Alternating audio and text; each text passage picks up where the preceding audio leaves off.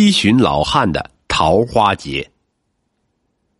这一天，在云南省昭通市镇雄县一片人迹罕至的山坡上，村民发现了一具男尸。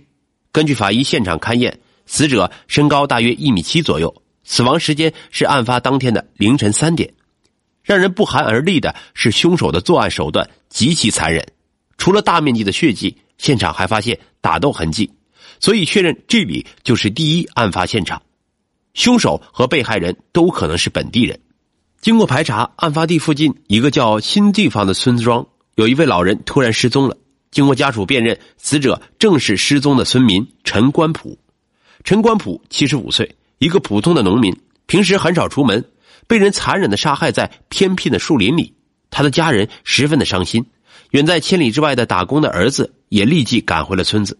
然而，七十五岁的陈官普为何被害？那天深夜究竟发生了什么？这个谜需要警方一步步的去解开。警方走访死者的侄子，为了查明真相，警方对村民进行了大量的摸排工作。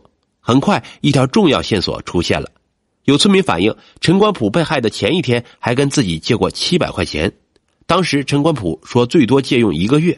很快，另一个村民也告诉警方，那天陈官普也找自己借过钱。所有线索汇聚一起。得知陈官普出事前一天一共借了两千五百元钱，这在当时几乎是这个偏僻山村一个村民一年的收入。陈官普为什么一下子借这么多钱？这和他的死有什么关系呢？陈官普案发当晚和他的孙子住在一起，孙子反映陈官普凌晨两点多出门，这时小孙子突然想起来一件事儿，爷爷当时说了一句：“去邻居杨昌群家里看看。”杨昌群三十二岁，是一名留守妇女，独自一人带着三个孩子生活。据村民反映，他的生活作风很不检点，和陈官普的关系不清不楚。陈官普经常拿着水果和蔬菜去看望杨昌群，而杨昌群则照单接收。一个七十五岁的老人，一个只有三十岁的少妇，两人似乎不可能有什么纠缠不清。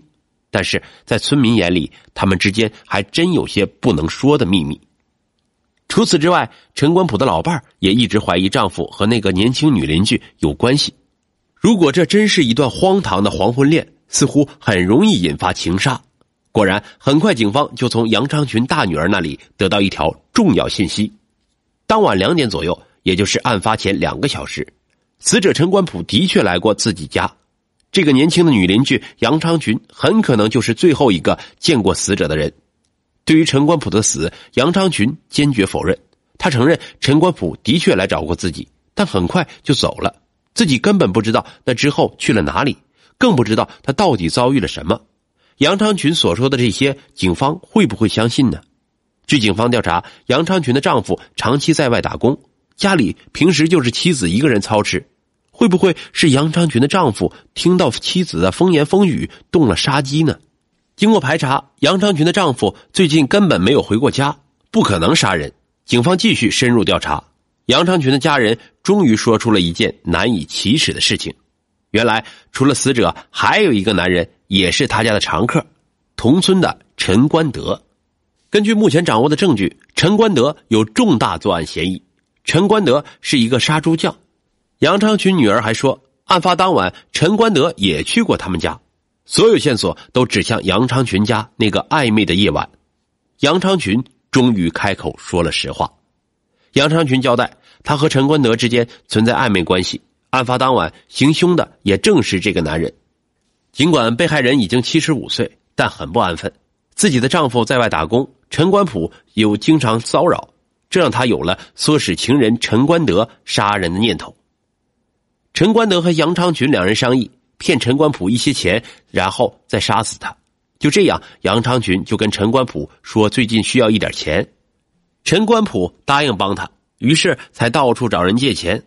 案发当晚，杨昌群邀请被害人下半夜到自己家来见面。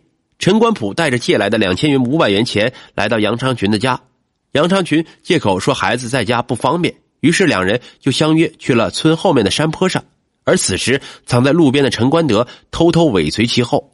达到山坡后，他突然冲出来，随即两人扭打到一起。尽管被害人奋力反抗，最终还是被陈官德杀害。